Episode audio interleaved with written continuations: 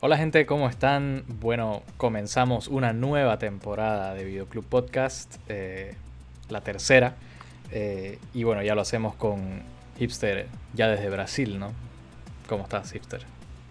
¿Qué tal? ¿Qué tal, gente? No, aquí todo, todo bien, todo tranqui, sobreviviendo la que ya la cuarta ola, Aquí es nosotros, así como todos. aquí es nosotros con la cuarta ola.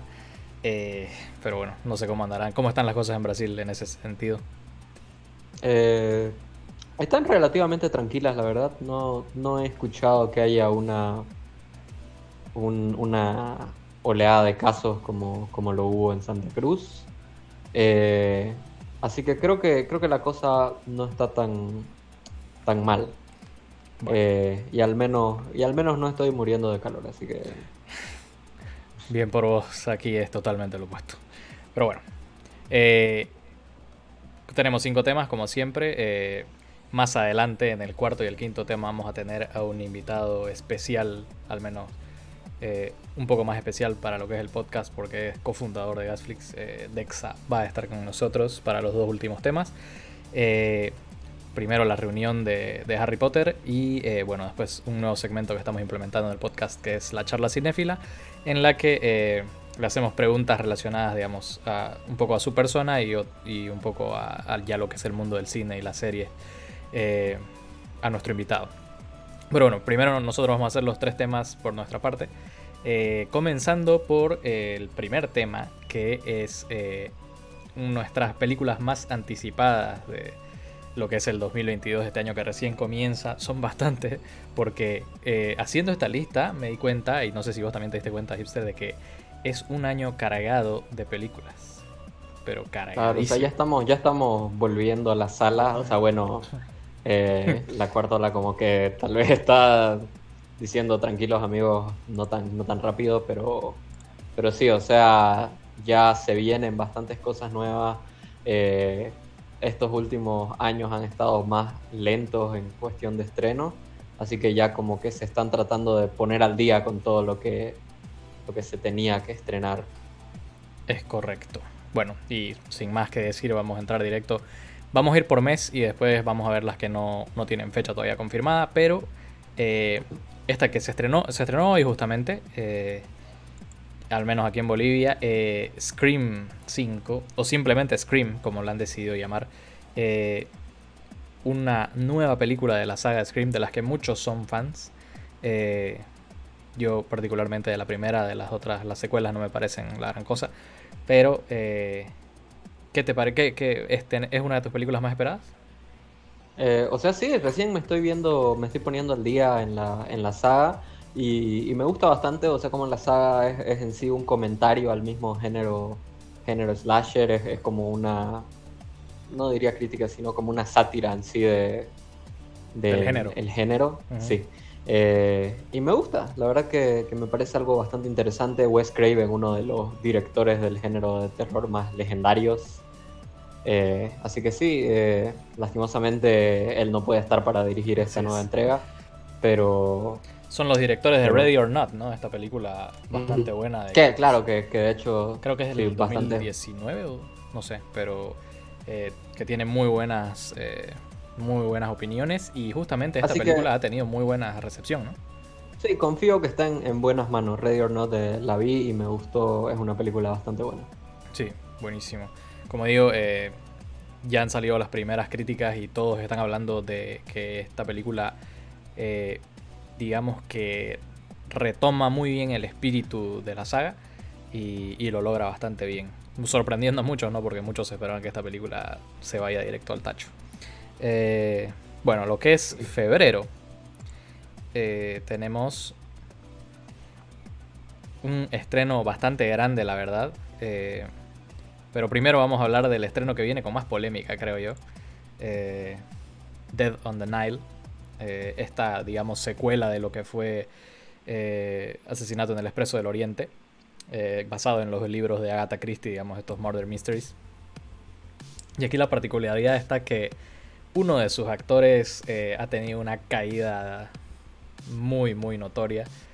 Hablamos obviamente de Armie Hammer, que después del éxito de lo que fue Call Me By Your Name, estaba, parecía que tenía un gran resurgimiento, porque no nos olvidemos que Armie Hammer es, fue parte de lo que fue el desastre del Llanero Solitario.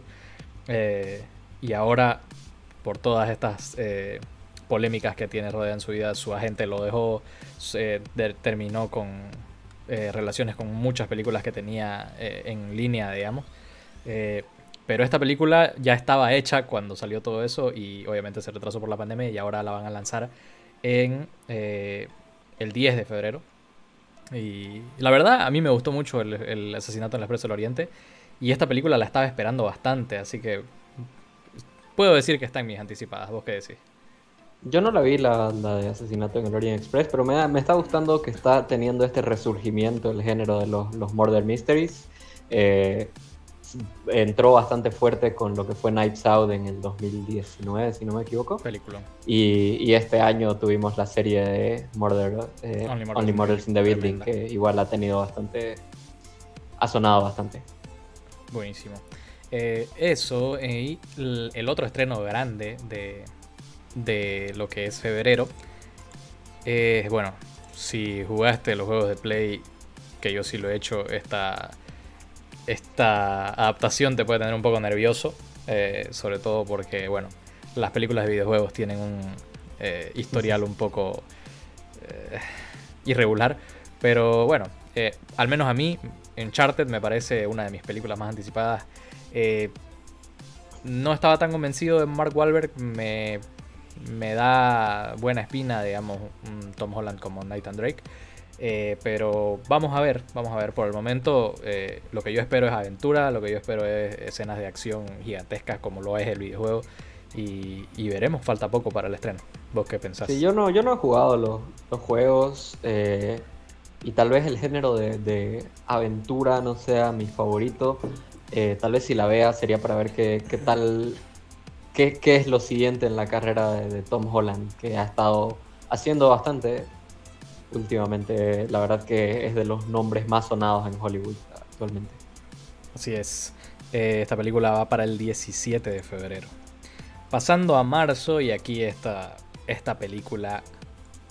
Eh, yo creo que debe estar en el top 3 de películas más anticipadas de 2022 de cualquier persona que le guste el cine porque de Batman, al menos con los dos trailers y algunas escenas eh, sueltas y fotos e imágenes que nos han dado, se ve espectacular. Sí, me, emociona mucho ver esta película, la verdad que eh, he estado siguiendo bastante lo que es la carrera de, Robert Pattinson, me parece actorazo eh, y yo creo que se lo puede, se lo puede comer este rol.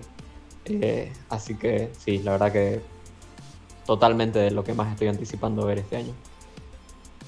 Como todos deberíamos. Eh, pasando a algo que digamos no necesariamente es polémico, pero sí ha como que levantado algunas cejas en, temas de, qué está pasando Disney Pixar. Eh, Turning Red, esta película de, una adolescente que cada vez que encuentra situaciones de estrés se convierte en un panda rojo y gigante. Eh,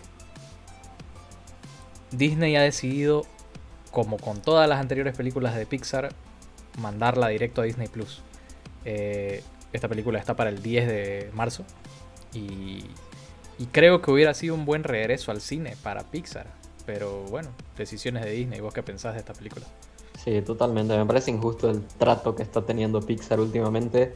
Eh, en especial en comparación con que Disney ha lanzado varias de, de sus producciones animadas en los cines eh, de lo que es Disney, Disney Animation Studios, pero Pixar lo ha relegado simplemente a, Disney Plus.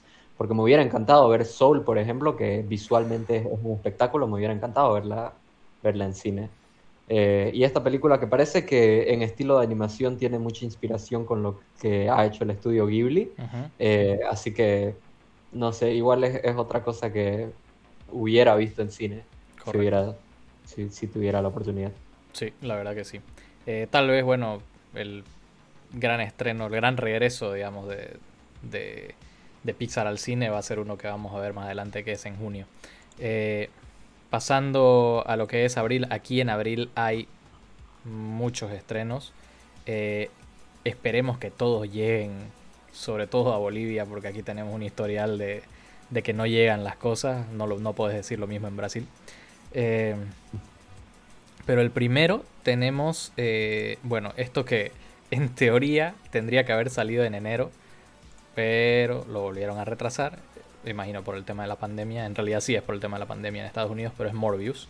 La... es que hay, hay otros rumores que dicen otras cosas. Así es, hay el gran rumor que esta vez yo creo que no la creería tanto y diría que hay mucha especulación de que este retraso de dos meses se debe a que están reeditando la película para incluir a cierto Spider-Man que podría estar haciendo su reingreso en el universo de Sony.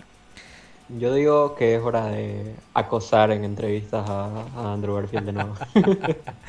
Creo que ya no hay press tour de, de Tic Tic Boom, entonces como que no hay donde joderlo salvo tirarle un zoom ahí y decirle, oye, ¿vas a estar en Morbius o en las carreras de los Oscars va a haber entrevista por su nominación.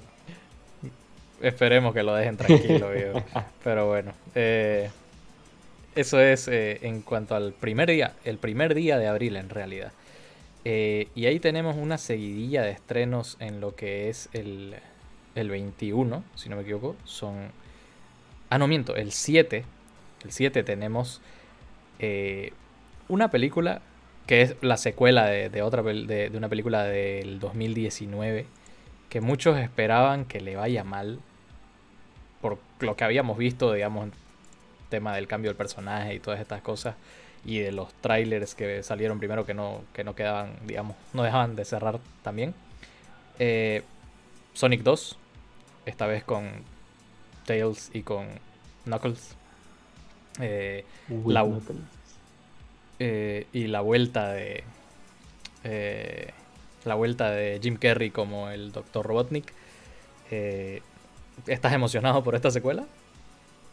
Sorprendentemente sí, o sea, si me hubieran dicho cuando salió la primera que, iba a estar buena y que me iba a emocionar por, por la segunda, o sea, no, no, no, no, lo hubiera creído, porque, o sea, una gran sorpresa de ese año del 2019 fue, fue Sonic.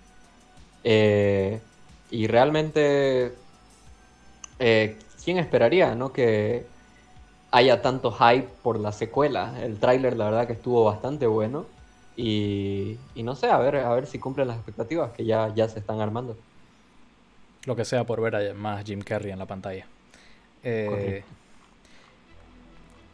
el mismo día, en teoría, se estrena una... O sea, está en mis anticipadas por ver... Por, todo lo que ha rodeado la película, ¿no? O sea, eh, el cambio de, eh, de Grindelwald, de Matt Mikkelsen por Johnny Depp, este, ver por dónde llevan la, eh, la historia, digamos, en donde la dejaron en, el final de Fantasy Beasts 2. entonces, Los secretos de Dumbledore creo que da para, para emocionarse todavía un poco. ¿Vos qué pensás? Eh, no sé, yo no le tengo expectativas y no quiero tenerle expectativas porque eh, prefiero que me sorprendan. O sea, si, si resulta que la película es buena, buenísimo, va a ser una, gran sorpresa para mí. Eh, y si es mala, bueno, no me, no me hice expectativas de todos modos. Así que que sea lo que Dios quiera. Exactamente, en algunos casos es la mejor estrategia esa. Y bueno, eh, esta película, cuando se anunció, eh, muchos dijimos qué onda. Pero ahora la verdad, viendo el primer tráiler, me, interesa mucho. Es eh, The Unbearable Weight of a Massive Talent. Es la película en la que Nicolas Cage hace de Nicolas Cage. Y Pedro Pascal hace de un super fan de, de Nicolas Cage. Entonces, la verdad no sé qué esperar a esta película. Sí, es que, es que Nicolas Cage ha estado haciendo cosas bastante interesantes últimamente, así que eh, sí, hay que, hay que ver qué hace interpretándose a sí mismo. Una versión exagerada de sí mismo, ¿no? Claro, claro. Entonces vamos a, ver cómo, cómo, lo llevan ahí. Eh, y ahora sí, pasando a lo que se estrena el 21 del mes de de abril tenemos una película que ya vimos el tráiler y que se ve bastante bien. Es del director de The Lighthouse, El Faro, Robert Egger. The Northman. cuenta con un cast bastante rellenito, digamos. es uno de los Scargards, si no me equivoco. está Anya Taylor Joy. Y, con esos dos actores y el director ya de por sí ya, ya podés decir, ok, es una película interesante. Está, eh, como digo, está el 21 de, de, abril. ¿Qué, ¿Qué, pensás vos de esta película? O sea, le tengo mucha expectativa porque, o sea, la verdad que el director tiene siempre, trata sus producciones con mucho, mucho cuidado. La verdad que en nivel de diseño de producción le mete mucho empeño.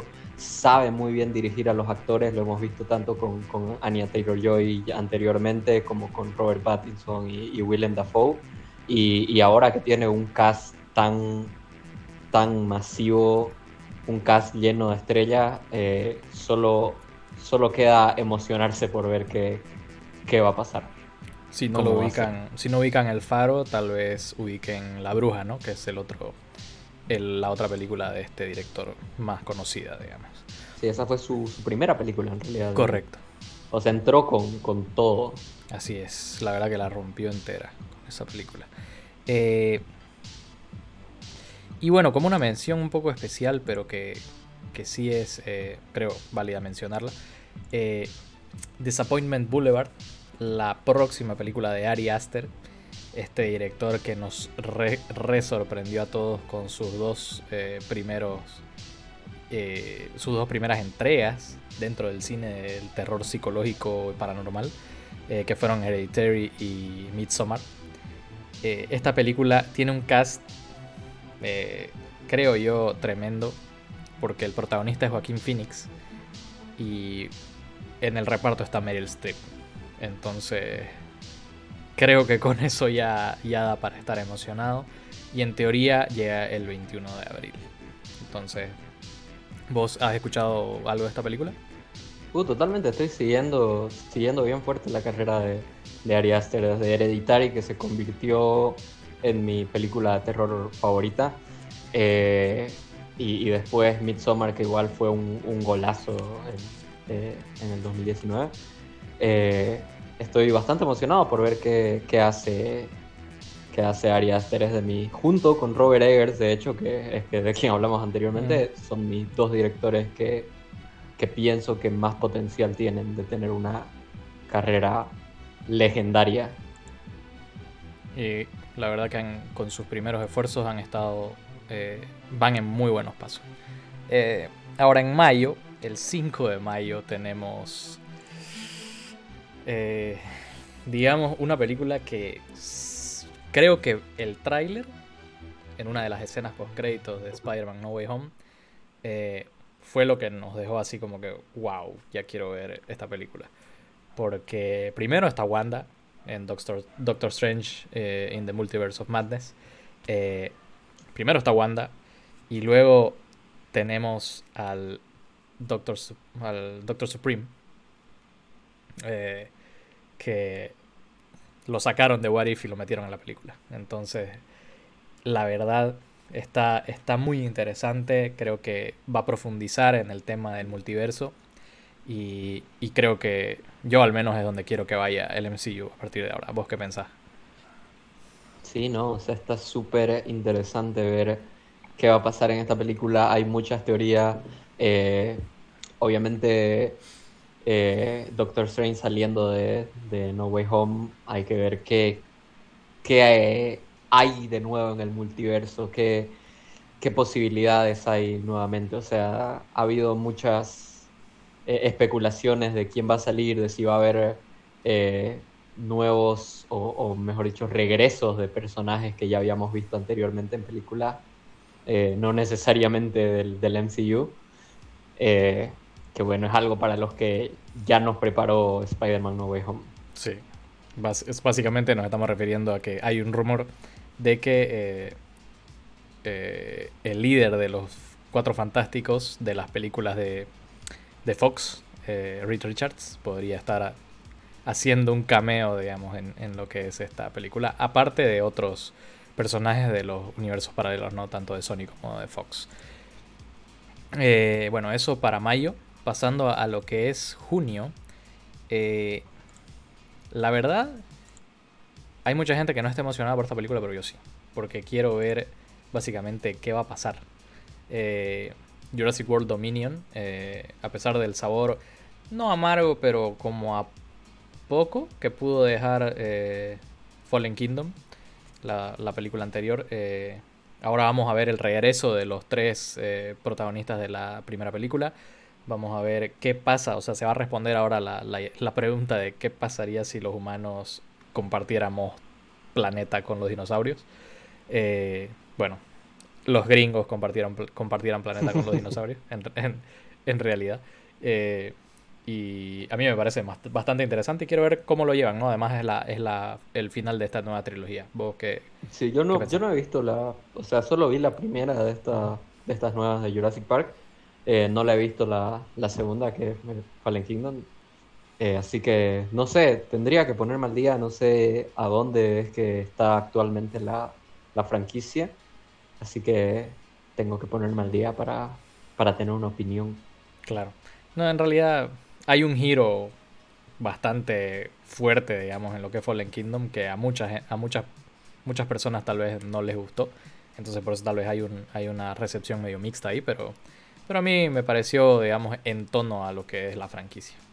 Eh, y aquí hablábamos de eh, el próximo, el regreso en realidad de Pixar a lo que es el, el cine, porque en junio también se estrena Lightyear. Aquí eh, vemos más, básicamente la historia de origen, ¿no? De, cómo Buzz Lightyear se convierte en, en, Buzz Lightyear y se vuelve el juguete más vendido de, lo que es la, historia de Toy Story. Eh, por lo menos lo que hemos visto en el primer tráiler se, la ve bastante bien. A mí me emociona esta, esta historia.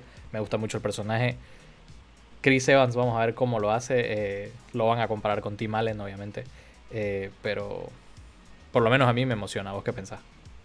Sí, o sea, yo tengo bastantes preguntas acerca de esta película porque eh, el, el setting que tiene no lo termino de entender. O sea, sé que supuestamente es como el personaje real en el que está basado en el el juguete, pero nuevamente eh, se ve como bastante futurista, así que no, no, estoy seguro cómo funciona todo, todo ese mundo ahí. Eh, así que no sé, quiero, quiero ver para aclarar todo, todas esas dudas que me han surgido gracias al tráiler que salió.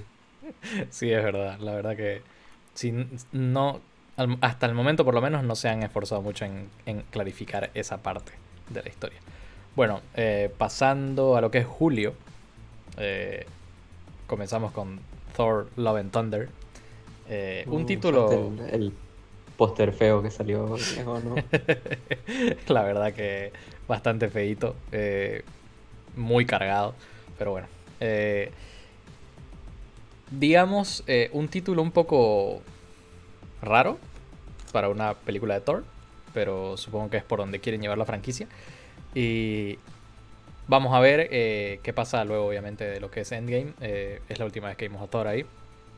Eh, obviamente, el gran atractivo de esta película es que vuelve Natalie Portman, Portman como otra versión de Thor. Entonces, fue algo que se anunció en un D23, creo, en un Comic Con como, con bombos y platillos. Entonces, hay mucha gente emocionada por eso. ¿Vos qué pensás? ¿La estás esperando?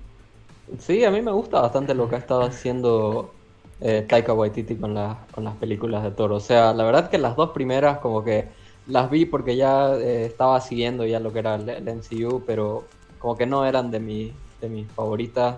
Eh, la primera es, medio hasta por ahí bien, digamos, pero y la segunda ya como que totalmente olvidable de lo peorcito que ha hecho que ha hecho Marvel. Es verdad. Pero Sí, o sea, me gusta bastante el, nuevo aire que le dio Taika Waititi. Eh, me gusta bastante que el, logo que le hicieron me recuerda bastante a, Masters of the Universe y tiene más este, este aire como ochentero, retro. Eh, no sé, me gusta. Sí, está, está bueno en ese sentido. Vamos a ver qué nos presentan en esta nueva historia. Eh, bueno, otra película que se estrena en julio eh, y que solo por la sinopsis creo que me parece bastante interesante es Bullet Train, esta película del director de John Wick, que de ahí ya sabes que va a haber, digamos, buena acción, bien coreografiada y brutal, con Brad Pitt y eh, personaje, un, perdón, un reparto lleno de personajes interesantes que trata, digamos, de un grupo de asesinos a sueldo que todos se encuentran en, un, en uno de los trenes bala de, de Japón y se van enterando de que todos tienen objetivos relacionados. Entonces, eh, me parece ya de por sí una, una, buena premisa, digamos, y con ese director creo que, creo que va a haber eh, una buena película de acción. ¿Vos habías escuchado esta película? ¿Algo? Sí, de hecho no, me, estoy enterando ahora de esto, pero o sea, todo lo que está haciendo este, este director está bastante bueno, así que creo que el, género de, acción está en buenas manos con, con este director. Chad Stahelski creo que se llama. Pero bueno, vamos a ver qué nos trae para julio. Y bueno, en la última película eh, digamos, grande de julio, tenemos la película que va a cambiar el balance de poder del universo de DC, según La Roca. Eh, Black. Eh, aquí creo yo que va a ser buena. Creería que va a ser buena porque he esperado mucho, creo, para ver a La Roca en un personaje de superhéroe. Creo que era lo que le faltaba, básicamente. Eh, no había hecho un personaje de superhéroe y me sorprende que no se lo hayan peleado un poco más entre, entre Marvel y DC. Porque como que es la opción obvia para un superhéroe. Eh, pero bueno, vamos a ver eh, qué nos presenta ¿no? Black Adam, básicamente. ¿Vos que la esperás esta película? Sí, o sea, eh, estoy bastante intrigado acerca de qué es lo que hace eh, La Roca en este papel. Eh, porque hasta donde tengo entendido no sé demasiado del personaje. tenía entendido que es un, es un villano. Así que en parte, en parte me, interesa bastante porque La Roca no es, no es alguien que usualmente interprete villano. Así es. desde, desde Doom no interpreta un villano. Claro. Así que sí, me, intriga ver qué va a pasar con esto. Y ojalá se ponga a rapear en alguna parte de la película. o, tire así un, baile samoano. Eh, Obvio. Esta película llega el 28 de julio, es de las últimas del mes. Eh, bueno, en agosto por el momento no hay eh, algún estreno, digamos, grande por el momento. Y pasando directamente a septiembre, tenemos eh, la próxima película de Olivia Wilde, que su primer eh, entrega fue la muy divertida Booksmart, que me gustó bastante. Eh, ¿Vos llegaste a ver Booksmart? Sí, la vi. a mí me parece muy buena película. y ahora nos va a traer Don't Worry Darling con Florence Pugh y Harry Styles en los roles protagónicos. Eh, se habla de que esta película, de por, el guion nomás, eh, puede ser muy buena. Entonces sí, es bastante emocionante ver dónde... ahora dónde va Olivia Wilde. Ex esposa de Jason Sudeikis. Bastante... Claro, bastante, bastante interesante ver, porque fue bastante refrescante para el género de, de comedia Booksmart. El coming of age, ¿no? Igual. Claro, un coming of age cómico que no se veía algo así desde desde Super Cool, por, por, decir algo. Muchos decían que era la versión femenina de, de, Super Cool. Que podés, ver de dónde lo dicen, pero creo que lo lleva un poquito más allá. Booksmart me gustó bastante. Eh, eso en cuanto a esta película. Porque a mí al menos esta franquicia me tiene comiendo de su mano. Y quiero ver qué acrobacia loca o qué hueso esta vez se, va a romper eh, Tom Cruise tratando de entretenernos en Misión Imposible 7. Eh, como te digo, esta franquicia con la anterior película me dejó, pero yo salí diciendo, viejo, Tom Cruise es mi, mi ídolo, lo, lo quiero, así. Que, pero vos, ¿qué, qué, qué? No, yo, yo estoy totalmente mm, perdido con esta, esta franquicia. La verdad que creo que no he visto, no sé, habré visto, habré visto una de las películas de Misión Imposible, pero no, no sé, no sé nada. Aparte de que, de que Tom Cruise es el protagonista. Bueno, sería bueno. Y que hace, hace sus propias, sus propias hazañas, ¿no? Sí, viejo. O sea, se cuelga de, de aviones en- en despegando. O sea, la verdad, creo que merece. No tengo otra que darle mi respeto por, por Así eso. es. Creo que merece que maratones para prepararte. Tenés nueve meses. Probablemente, probablemente. Bueno, al menos, mira, Misión Imposible, la primera y la segunda son como que. mm, a partir de la tercera es donde la, la historia comienza. la- o sea, comienzan a subir de nivel. Y es de las pocas franquicias que las películas van mejorando eh, con cada entrega. Entonces, Ah. sí. Vaya, menos vaya. yo la tengo bastante. En cuanto a franquicias de acción, la tengo bastante alto. Eh, pasando a lo que es octubre, aquí hay una película que ambos estamos esperando mucho. Es, creo yo, top 3, fácil, top 1 de, de películas de Spider-Man. Eh, Across the Spider-Verse, parte 1. Eh, vamos a continuar con la historia de Miles Morales. Volvemos a ver a Spider-Man, volvemos a ver a Peter B. Parker y se suman algunos nuevos Spider-Man. Spider-Man. Eh, entonces hay mucho por qué estar emocionado con esta franquicia en particular. ¿Vos qué pensás? Sí, total, totalmente. O sea, es de las mejores películas animadas que, que han salido en los, en los últimos años. La verdad que ha puesto realmente a, a Sony Animation en el, en el mapa. No de- puedo creer que sea el mismo estudio que trajo estudio. Emoji Movie, viejo. Bueno, no, no hablamos de, de, de Emoji Movie.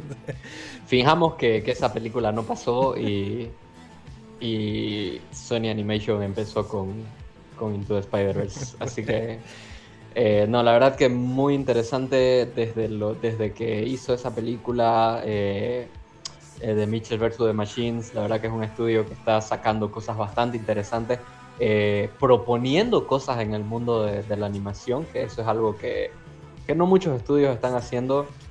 eh, realmente proponer eh, nuevas maneras de contar historias animadas.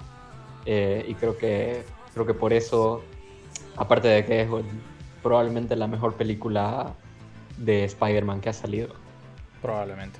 Y eso Así que es por decir, esas cosas es, es la película más esperada.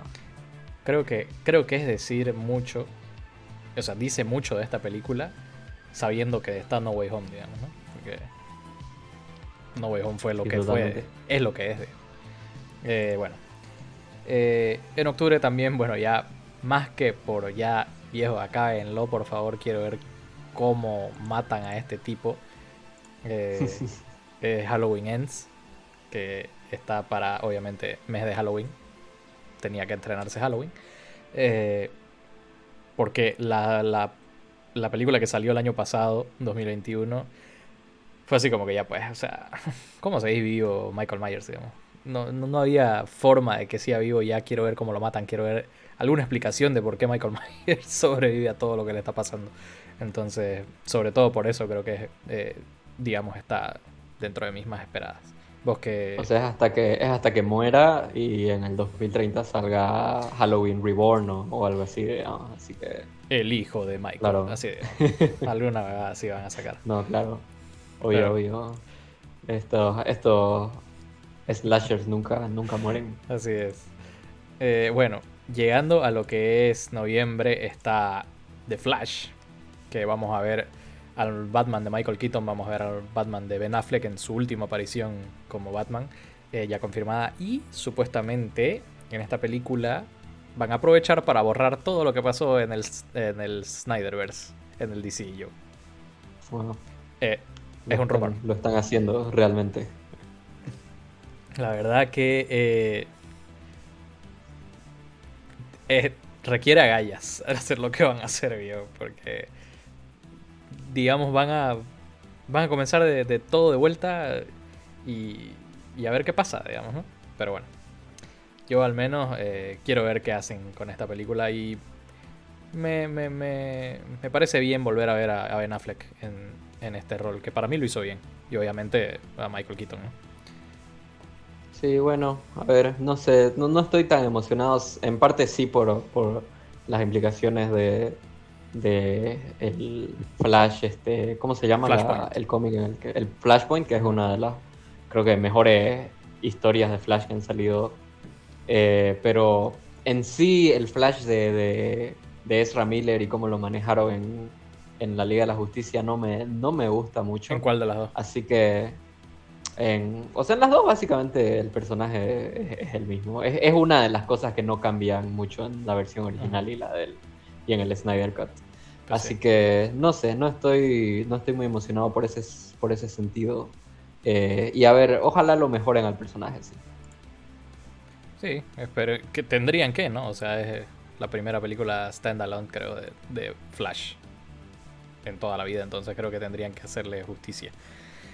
Eh, bueno, aquí yo quiero saber qué van a hacer, porque Wakanda Forever eh, la secuela de Black Panther eh, no va a tener, obviamente, por razones obvias, a Chadwick Boseman. Y Leticia Wright está como apartada, creo, en estos momentos del reparto.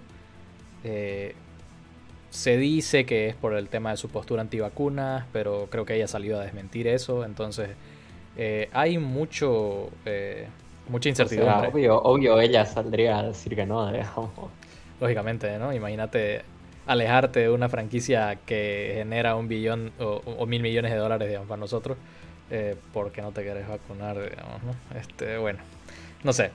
Eh, en ese sentido, como te digo, me da mucha curiosidad qué van a hacer. Para mí fue un error no recastear a, a T'Challa. Eh, yo sé que ellos creen que lo están honrando, digamos, están honrando la memoria de Chadwick Boseman sacando al personaje, pero creo que es un error. Yo creo que eh, creo que Chadwick Bosman hubiera querido que el personaje continúe. Eh, sí, no sé, o sea, es, algo controversial. Creo que hicieran lo que hicieran, tendrían, tendrían críticas. Así, que, claro, no sé, creo que están yendo por el lado más seguro, probablemente. Eh, que creo que más pesado hubiera sido la crítica si lo hubieran recasteado. Pero, pero bueno, eh, no se sabe casi nada de esta película en cuanto a historia, ¿no? Así que hay, que ver cuando sale algo, algún tráiler, alguna imagen o, algo que nos deje saber para qué camino va a ir. Eh, no sé, tal vez en el, en el post-credit de, de Multiverse of Madness. Hay un rumor que dice que lo van a traer de nuevo a Killmonger. Tal vez por el multiverso. Quién sabe. O sea, el multiverso abre un montón de posibilidades. Así es. Realmente. Así es, veremos qué, nos presentan nuestros amigos de Black Panther. Eh, bueno, pasando a lo que es eh, diciembre, y aquí hay algunos algunas películas fuertes. Eh, está Aquaman 2. no sé, o sea, yo no estoy. Creo que me. creo que a mí me molesta mucho el hecho de, de que Amber Heard siga en esta película. Eh, la verdad siento que no es justo lo que pasó. Si Johnny tuvo su castigo, ella también debería tenerlo. Pero bueno, eh, dentro, de, dentro de, todo eso, me parece que eh, a mí me gustó mucho la primera Aquaman. me gustó Jason Momoa como Arthur Curry. a pesar de contra todo pronóstico, porque realmente esta película creo que muchos pensamos que iba a fallar. Eh, sobre todo por el historial de DC, ¿no?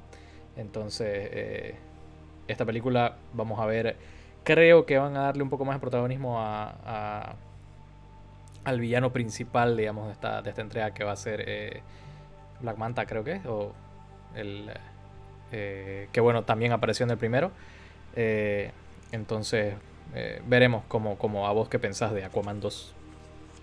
Eh, sí, o sea, la verdad que fue una sorpresa lo que fue la primera entrega. Eh, gran parte de eso se debe a la al Jason Momoa, que la verdad le agrega bastante al personaje. Eh, no es el, mejor actor, pero creo que le trae mucho carisma, mucho carisma al personaje. Y, y, claro, eso eso muchas veces es más importante que, que dar una, una interpretación. Te, estás refiriendo indirectamente a, cierto actor grande que también está en el universo de ese y que va a entrar en Black, en Black Adam. No, eh, no, no, no sé de qué estás hablando. Eh. Pero bueno, sí, tenés razón. sí, o sea, a ver, a ver qué, qué nos depara el destino para, para este personaje y, para DC en general. Así es, veremos qué nos presentan. Eh, a ver, aquí ya no sé, yo no pude encontrar una imagen que, que dé, digamos, algo, algo más, porque no hay mucho. Pero. Ah, la secuela de Avatar. Mm, tal vez esta secuela podría haber llegado hace unos 8, 7 años. Sí, tal vez, pero. Pero bueno, aquí estamos. 8 eh, años después. 8 años. 10. 2009. 10, años después. 12 años después va a salir esta película. 12 años después, Avatar 2. Y, supuestamente quieren hacer cuatro secuelas más. O sea, contando estas, cuatro. O sea, la gran Animales Fantásticos. Eh, pero bueno, tenemos. a ver, eh, ojalá no se tarden tanto con la otra secuela. Vos, vos disfrutaste de la primera, me imagino. Como todos, digamos. Claro, o sea, la primera fue algo que, o sea, lo sigo diciendo en gran parte fue gracias a la novedad de, del 3D eh, todo el mundo fue a verla en 3D, todo el mundo quedó maravillado en 3D. Fue, fue en parte, eh, viéndolo en retrospectiva, fue una maldición para Hollywood porque comenzaron a sacar todas las películas en, 3D. Así que eh, algunas realmente que no necesitaban estar en 3D, no necesitaban tener, tener funciones en 3D. y muchas veces, por la naturaleza del de, el cine eh, obligadamente las, tuve que ver en 3D a pesar de que no era necesario. Eh, pero bueno, la verdad que al, fin murió esa, esa, tendencia de hacer todo en 3D. Y igual sacaron, creo, comenzaron a hacer reediciones, ¿no? En 3D, así como que por, el, por el 20 aniversario, así la lista de Schindler en 3D, ¿no? Este... ¿Para qué sintas el dolor así en tres dimensiones? Pero así, realmente era imposible escaparle a una función en 3D. Eh, bueno, veremos qué, nos dan. La verdad, la primera a mí me gustó porque tiene una... O sea, en cuanto a construcción de mundos, no le puedes quitar nada a Avatar. Eh, Pandora es... Para mí está tremendamente imaginado, me gusta mucho. Eh, pero 12 años después y considerando que ya la gente tiene una opinión eh, bastante fuerte sobre Avatar, digamos. Es una película que muchos dicen que no la podés volver a ver. O sea, la viste una vez y fue así de, ah, ya, cool, súper.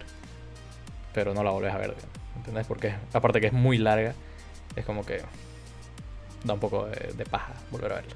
Pero bueno. Sí, es como que ya ves, ves pocas juntas en, pero con bichos azules y, ya. y como también alguien más decía, danza con lobos en otro planeta. Pero bueno. Eh, y bueno, esta película que hace rato venimos escuchando, eh, Demian Chazelle, eh, más famoso por haber dirigido La La Land, Whiplash, First Man, esas tres películas. y en esta película tiene un cast, para mí, con los dos actores que son protagónicos, ya me la vendiste y la voy a ir a ver, que son Brad Pitt y Emma Stone. Muy poco se sabe de esta película. Aún así, creo que, como te digo, por el cast y el director ya está en mis listas. ¿Vos qué pensás? Eh, sí, la verdad que Damien Chazelle, creo que La La Land no fue de mis películas favoritas, pero Whiplash sí. Eh, opinión controversial de la nada. Eh, no, Whiplash la verdad que me gustó bastante.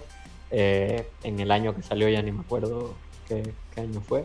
2016 creo, o 15. Fue de, mis, de mis favoritas ese año y, y creo que tiene una muy buena dirección dentro de todo. Eh, Damien tiene un muy buen diseño de producción y sabe dirigir, eh, dirigir actores bastante bien. Buenísimo. Bueno, eso en cuanto a las películas y ahora para solo para mencionar ya para ir acabando el tema porque ya la verdad que nos alargamos bastante en esto. Eh, Killers of the Flower Moon, eh, Knives Out 2, Disenchanted y The Whale, la película de, de Brendan Fraser y Darren Aronofsky. Eh, también salen este año, todavía no tienen fecha de, de estreno, pero bueno, son películas para las cuales eh, podemos estar bastante emocionados. ¿no? Obviamente todas estas fechas están sujetas a que el COVID deje que se estrenen en esa fecha. ¿no? Entonces... También sale la nueva película de los Minions. Uf. Y, y sale. Ahí sale la película de Barbie dirigida por Greta Gerwig. Ah, verdad, con Margot Robbie, ¿no? Wow. Y, y, el guion escrito por. Eh, ahí se me fue el. Se me fue el nombre el, que escribió A Mary Story. Eh, Noah Baumbach. Ah, Noah Baumbach. Ok, entonces claro, es el esposo de, Greta Gerwig. Wow. Mm, mm, mm. Vamos a ver una Barbie en La película, la película de Barbie. Así es. ¿Quién será Ken? ¿Habrá Ken? Yo creo que sí, capaz. Creo que iba a ser, ¿no? Iba a ser Ryan Gosling. Mierda. Demasiada gente blanca en esa película, Pero bueno, eh, veremos qué tal. Bueno, eh, esas son más o menos, son bastantes, pero esas son nuestras películas más esperadas. Como dijimos, hay mucho, mucho material para este año. Eh, ojalá podamos verlo todo, ojalá llegue todo a Bolivia y también a Brasil, obviamente. y bueno, nosotros pasamos directamente al segundo tema.